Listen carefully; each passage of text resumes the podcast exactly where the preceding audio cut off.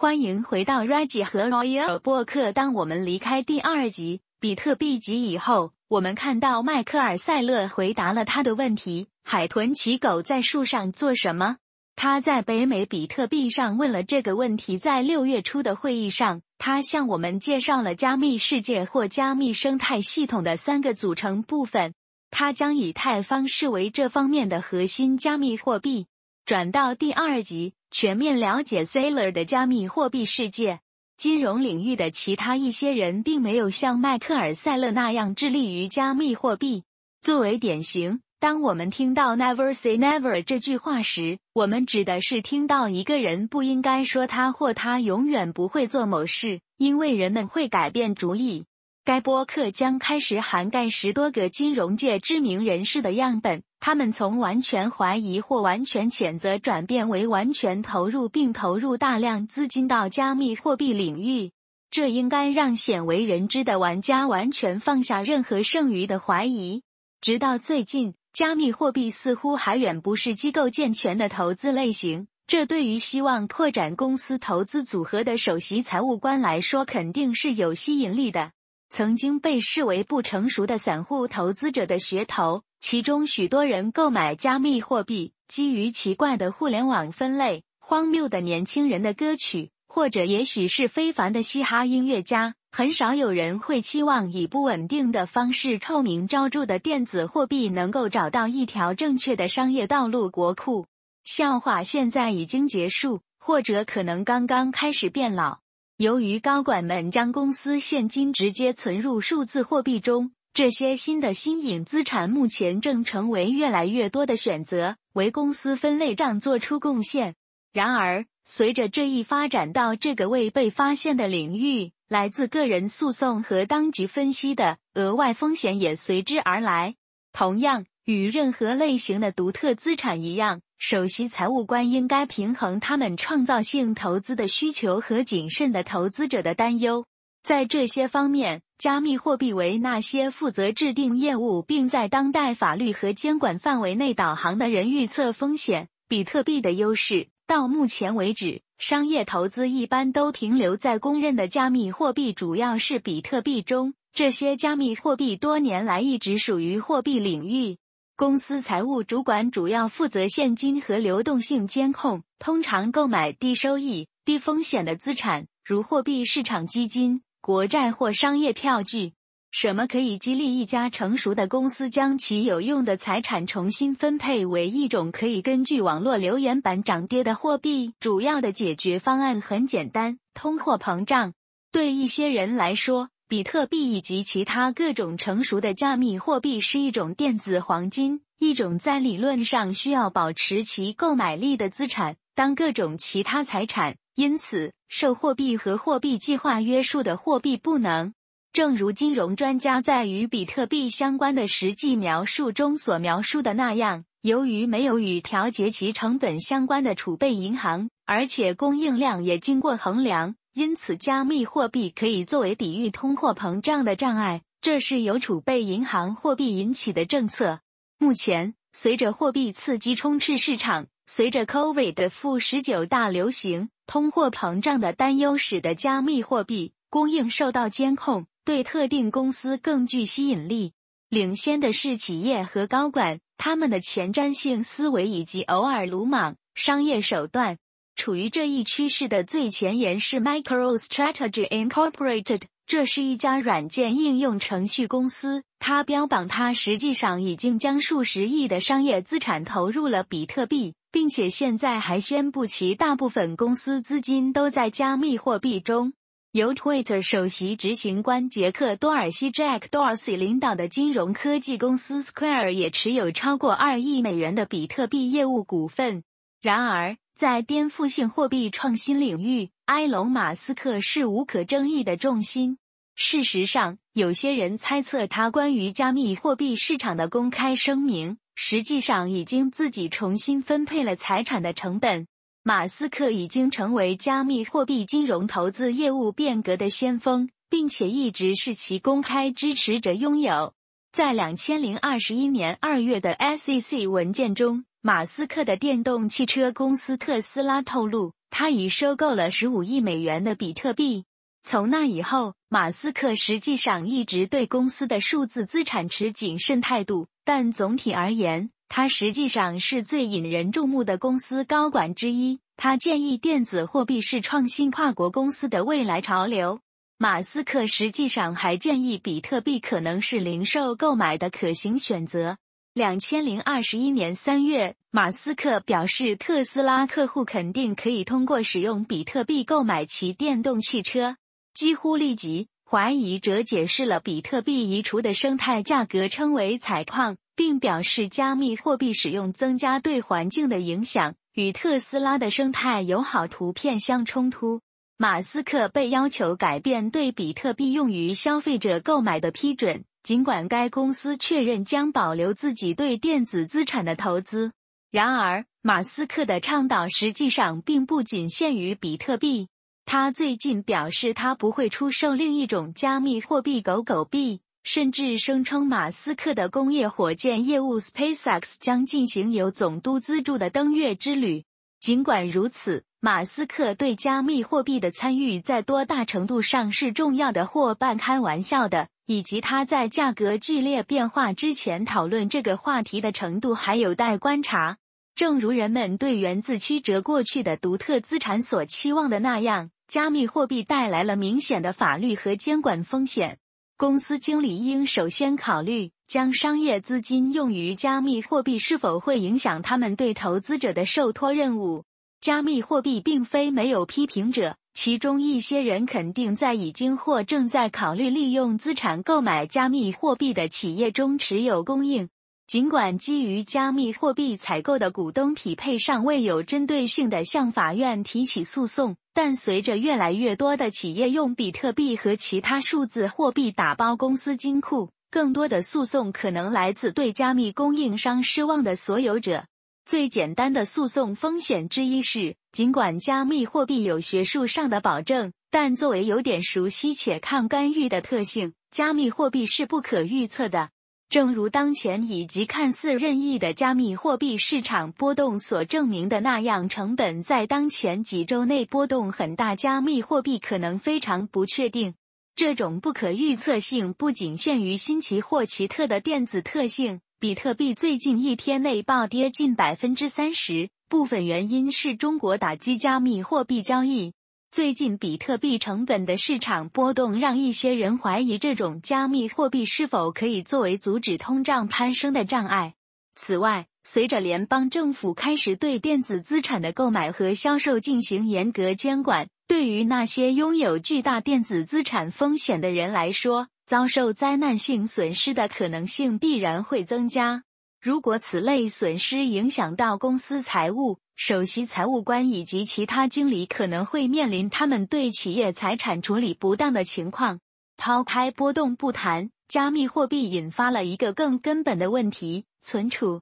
通常，加密货币保存在称为钱包的电子设备中，所有者会向其提供个人可访问性代码。如果所有者丢失了此代码，通常没有明智的方法来访问钱包的电子属性。这一事实导致一些加密货币所有者被永久的排除在他们的电子宝箱之外。人为错误并不是唯一的存储问题，在极少数情况下，加密货币钱包也可能成为黑客攻击的受害者。因此，在加密货币中持有大量公共股份的公司。可能会成为电子盗窃的主要目标。如果该公司未能采取充分的保护措施来保护其加密货币金融投资，则任何一种损失都可能导致投资者因商业财产管理不善而提起诉讼。随着马斯克对特斯拉接受比特币支付计划的转变，加密货币的生态影响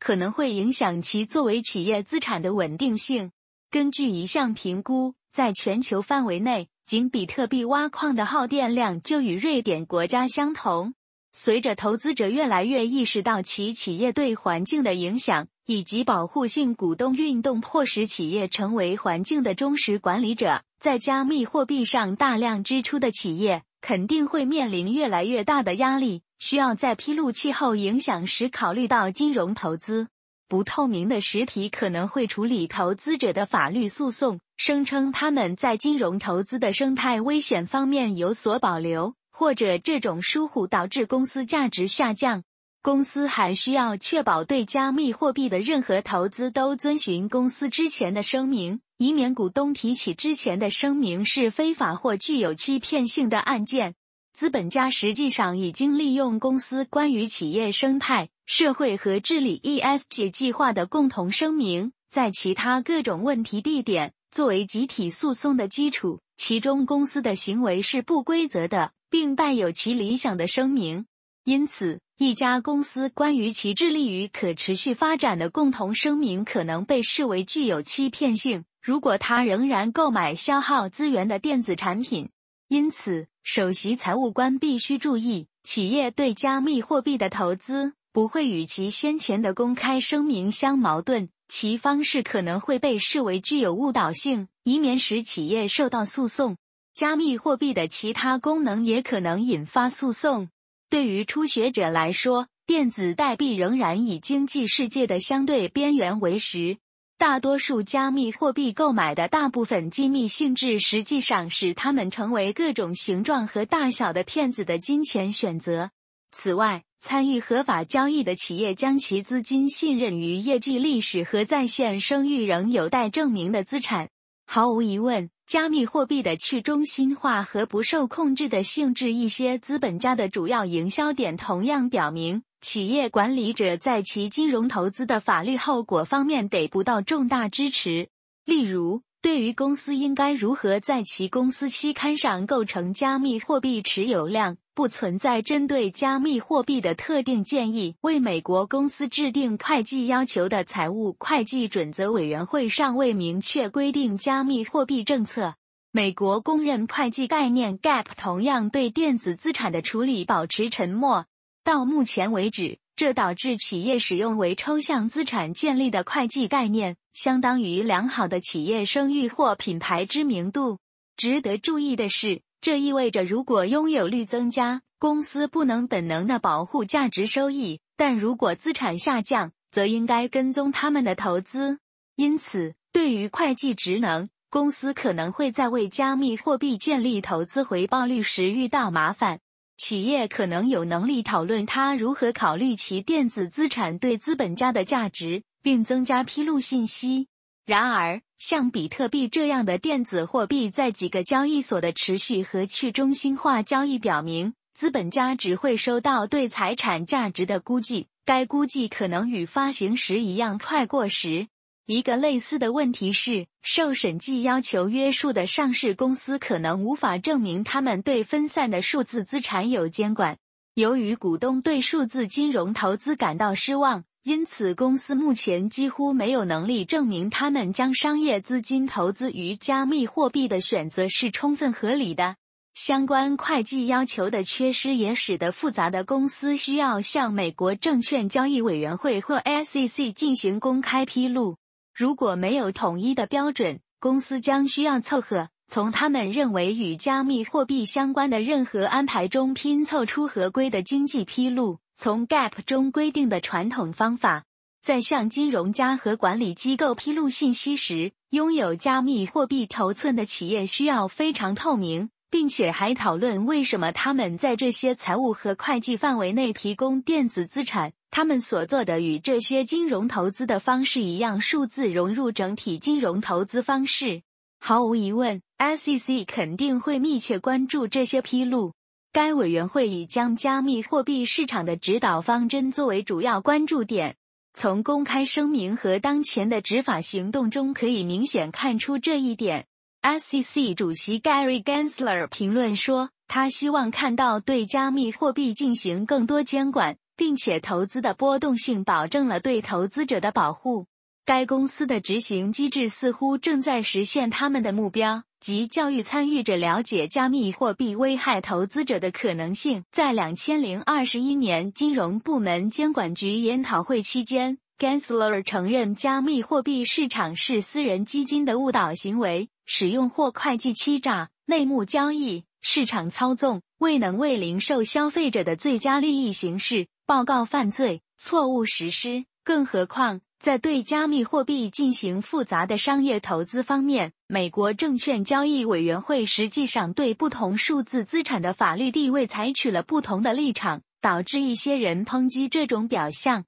监管不确定性，在针对 Ripple Labs 的诉讼中，美国证券交易委员会指出，该公司的电子代币 XRP 被证明是一种必须注册的工具，因此它也必须遵守政府证券立法。委员会已经将比特币和另一种发达的电子资产以太币归类为货币，而不是作为商品和证券。对于购买加密货币的首席财务官来说，该公司对这些资产的日益关注表明，公司应该预见到当前棘手的形势，以便迅速转型。这些不可预见的景观监管趋势同样可能对数字资产的企业持有状况产生重大影响。实物优势以及来自充满活力的金融投资的机会，尽管有这些潜在的好处，但加密货币市场充满了不确定性。以诉讼和监管审查的形式出现的无数陷阱表明，公司需要精通数字投资的具体细节，并且还必须准备对法律影响迅速做出反应。我们现在将通过播客来具体详细介绍几家机构的行动，包括贝莱德。花旗银行、德意志银行、富达、高盛，最后是 ING。对比他们目前的方向与几年前几乎完全相反的方向。一，BlackRock，两千零一十七年十月十七日，BlackRock 首席执行官 Larry Fink 称比特币为洗钱指数。两千零二十一年三月二十一日，BlackRock 基金在一月购买了比特币期货。监管文件显示。很有可能你从未遇到贝莱德。仅在一千九百八十八年成立，在不到三十年的时间里，这家美国金融实体肯定会扩张，成为跨越全球的公司，管理着价值六点三万亿美元的资产。这些是来自客户的资产，通常是普通人的养老基金、教师、警察、注册护士等等。这些知识起点。BlackRock 实际上创建了一个名为 Aladdin 的软件平台，用于为其客户执行关键分析。他从银行、保险公司和其他重要机构获取敏感数据。通过阿拉丁，贝莱德对监控价值额外二十万亿美元的货币资产有了深入的了解。贝莱德同样拥有许多最著名的欧洲公司的股份和合法投票权，涉及的行业包括能源。石油和天然气运输、食品以及很自然的融资。该业务持有公共金融债务、各种类型的债券以及房地产权益，还有更多。你看，黑石戴上无数的帽子，除了是资本家，他还是审计师和顾问。联邦政府和中央银行欢迎名为 BlackRock Solutions 的 BlackRock 子公司对其进行检查。并就金融机构的管理和救援提供建议。然而，与此同时，贝莱德通常是这些金融机构的重要投资者。换句话说，企业通常坐在桌子的两边。领先的房地产监管机构贝莱德预计，到两千零二十三年，全球 ETF 市场可能会翻一番。机构投资者可能会投资百分之零点三到百分之零点七之间的某个地方。但肯定会远低于百分之一。比如比特币 ETF，有些投资者对非常早期的风险投资类型感兴趣，因此当他们将比特币视为一种创新时，他们使用风险分配容器将少量资金投入其投资组合价值的百分之零点二至百分之零点五。百分之一的二分之一似乎并不重要，但仅以五十家最大的机构投资者为例。他们拥有近四十二万亿美元的受监控财产，因此，如果他们仅将百分之零点五的财产投资于比特币 ETF，则表明市场中包含了高达两千亿美元的资产，这比今天的整个加密市场要多得多。因此，即使是这笔钱的一小部分，也可以成为相当大的游戏规则改变者。然而，在开放数十亿机构资金流入加密市场之前，美国证券交易委员会需要他们批准比特币 ETF。我们的主要投资是否进入加密货币的问题是一个广泛的问题，而且没有单一的答案。当有人打算在加密资产之外构建 ETF 时，我们应该创建一种方法，类似于我们会与某人构建 ETF 以及任何其他资产一样。然而，对于黄金之类的东西，我们并不总是采用最好的方法来接受 ETF。人们还没有通过监管机构来管理这些金融要素，特别是像美国证券交易委员会这样的监管机构，他不承认这种类型的决策过程实际上需要多长时间。不仅如此，在市场上获得比特币 ETF 的过程还要追溯到两千零一十三年。当时，Winklevoss 双胞胎最初提出了这个提议。二花旗银行，两千零一十四年五月，花旗银行表示，超过百分之十的比特币被盗或没收。两千零二十一年三月，花旗银行表示，比特币最大的变化是它从主要以零售为重点的努力转变为对机构投资者有吸引力的东西。在寻找收益和替代资产时，投资者被比特币的通胀对冲特性所吸引。由于其供应有限，比特币被公认为数字黄金的来源。花旗 GPS 首次涉足数字货币领域是在两千零一十四年，当时他们在第二次颠覆性发展报告的一篇文章中提到了这一点。一旦他们审查了比特币，他们就会警告说，它是一种高质量的电子货币，也是一种易于获得的通用比特币创新。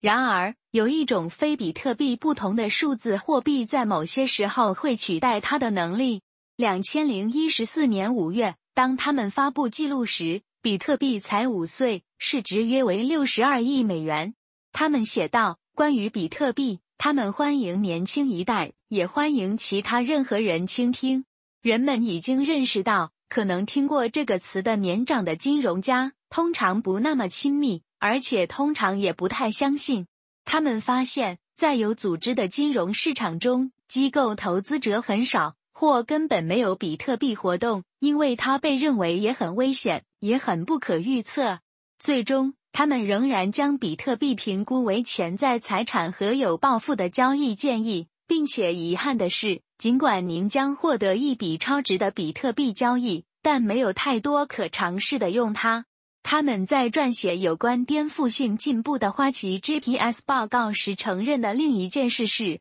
更换产品返回并被全球消费者广泛使用的时间已大大减少。与 Visual Capitalist 一致，手机用了半个世纪才在五千万消费者中取得成功，电视用了二十二年。网络用了七年，而 Pokemon Go 用了十九天。因此，比特币在过去近七年的时间里的普及实际上是惊人的。这并不令人震惊。不仅比特币的使用量和价格都提高了，到两千零二十一年九月，市值达到了一万亿美元，而且围绕它发展了一个完整的生态社区，包括加密货币交易所、加密货币金融机构以及直接进入金融储蓄。借贷的新产品也作为贷款。在一份相关报告中，作者们牢记比特币最重要的变化是它从主要以零售为重点的努力转变为对机构投资者有吸引力的东西。在通过不同的财产寻找收益的过程中，资本家被比特币的通胀对冲方面所吸引，同时由于其供应有限，它也被公认为是数字黄金的资源。交易所交易。数据和监护解决方案的某些改进正在增加，并且也在进行大修以适应机构资本家的需求。三德意志银行，两千零二十年一月二十七日，德意志银行表示，比特币波动太大，无法成为可靠的价值储存手段。比特币的价值完全基于一厢情愿。两千零二十一年三月十八日，德意志银行表示，比特币现在太重要了。不容忽视，德意志银行已与越来越多的大型金融机构签约，寻求加密货币保护，目标是为购买资产的对冲基金提供高接触解决方案。德意志银行数字财产监护模式旨在为机构客户及其电子财产打造一个完全集成的托管系统，为更广泛的加密货币生态系统提供无缝连接。这与世界经济论坛鲜为人知的记录一致。在达沃斯举办一年一度的领导者庆祝活动。德国最大的金融公司埋藏在两千零二十年十二月的记录中，声称他打算提供一个交易和代币发行平台，将电子资产与传统金融解决方案联系起来，同时管理电子资产的选择和法定资产的选择。使用系统，大型金融机构目前正在引入几乎每天都在进行加密保护的策略。世界上最大的托管金融机构约克梅隆银行最近加入了一项活动。美国金融机构获得了一些监管明确性，许多是因为两千零一十四年货币监理署工作场所的解释信。在德国，公司正在抓紧时间从该国监管机构巴菲获得独特的加密监护许可证。德意志银行表示，它已经完成了它的概念象征版本。目标是在两千零二十一年实现最低限度的合理产品，同时探索全球客户对试点计划的热情。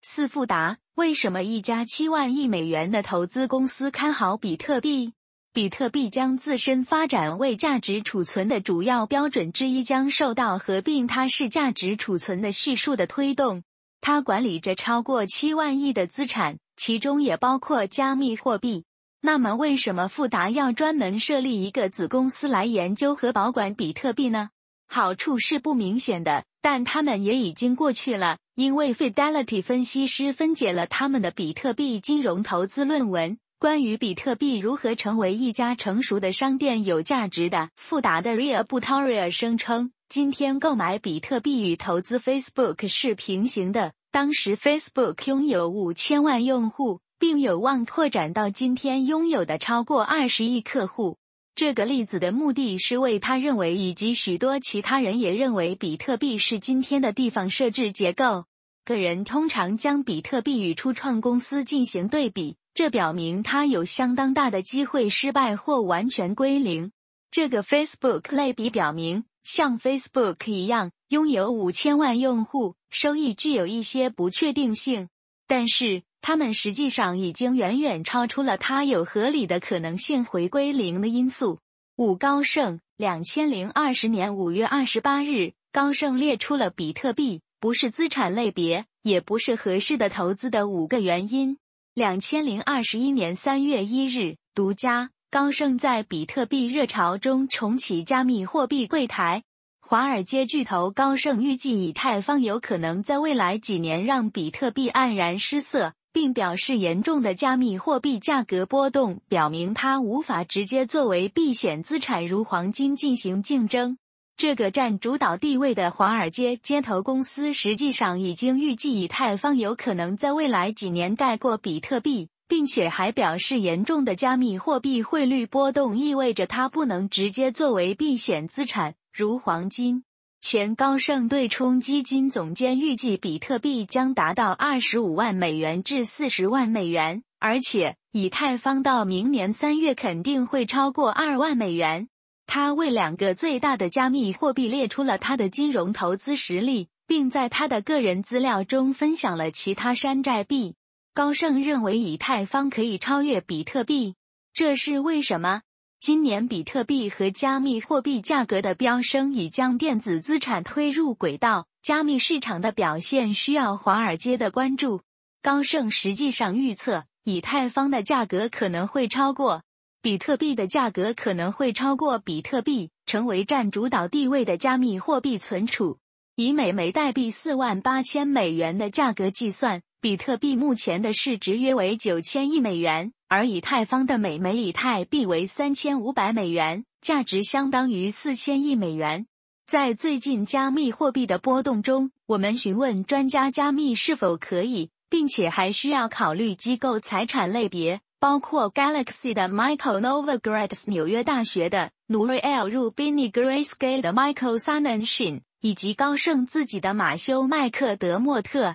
高盛研究专家也加入进来。然后我们与前 ICC 专家 Alan Cohen、Path of Bits 的 Dan Guido 和 Chainalysis 的 Michael Groner 进行了交谈，以发现其他机构采用的治理技术和保护障碍。比特币的涨势在去年超过百分之三百，实际上已经被以太坊所超越。以太坊是仅次于比特币的第二大加密货币。自两千零一十四年的这个时候以来，以太坊的价格已经包含了大约百分之八百。现在，当加密货币领域的人试图预测市场的方向时，华尔街巨头高盛的专家实际上已经预计以太坊有可能在未来几年内超越比特币，并警告说，严重的加密货币汇率波动表明它无法直接作为避险资产如黄金进行竞争。高盛预测，以太坊的价格可能会继续超过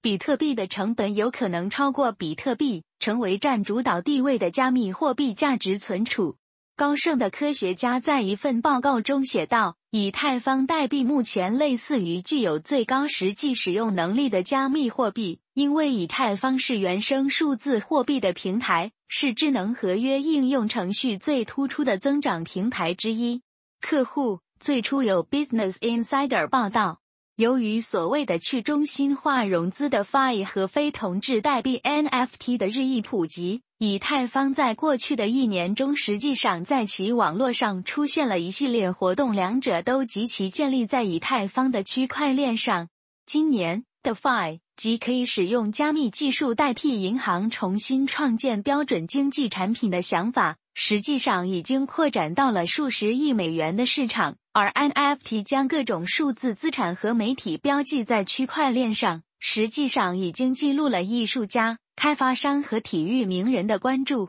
高盛是众多选择以太坊作为比比特币更好的赌注的投资者之一。上个月，一亿美元电子资产金融投资经理的首席金融投资警察 Do Prime 预测，以太坊最终将翻转比特币，成为价值最大的加密货币。比特币每枚硬币的价格为四万八千美元，目前拥有市值约九千亿美元；而以太币的价格为每个以太币三千两百美元，合并后价值三千八百亿美元。六 RMG 两千零一十七年十二月十八日，为什么比特币注定要成为利基资产？两千零二十年十二月九日，荷兰 ING 首次公开谈论其对数字资产的初步试验。更接近于加密托管产品。在新加坡金融科技活动上，ING 区块链负责人 L. V. Franca 谈到了迄今为止与 Pactor 所做的工作、托管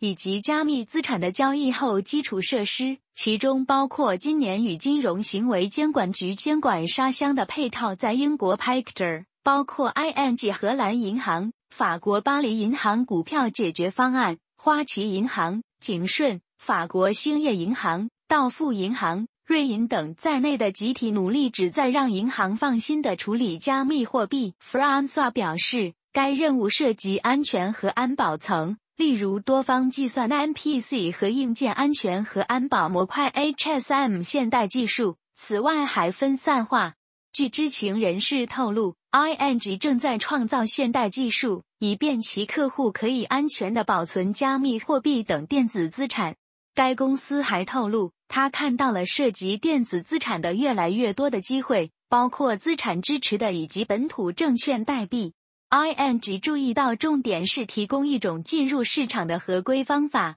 路透社消息人士称，其阿姆斯特丹办事处的保护工作即将结束，但仍处于起步阶段。据推测，该金融机构还有许多其他区块链活动。保持加密货币安全，实际上最终本身就是一项服务。两千零一十四年，著名的加密货币交易所 Coinbase 开始提供自己的保护服务。虽然 Coinbase 肯定依赖于交易所，但对于像 ING 这样的家族来说，提供类似的解决方案只会对数字资产市场有利。虽然我们大多数人目前都认识到有关加密货币的一些信息。但大部分信息仍然有点粗略，我们并不急于承认加密货币如何运作的细节，甚至它们是什么。我们是否肯定会更倾向于接受数字货币，如果它们被证实是相关的，并且对我们的日常货币生活有用，仍然有待讨论。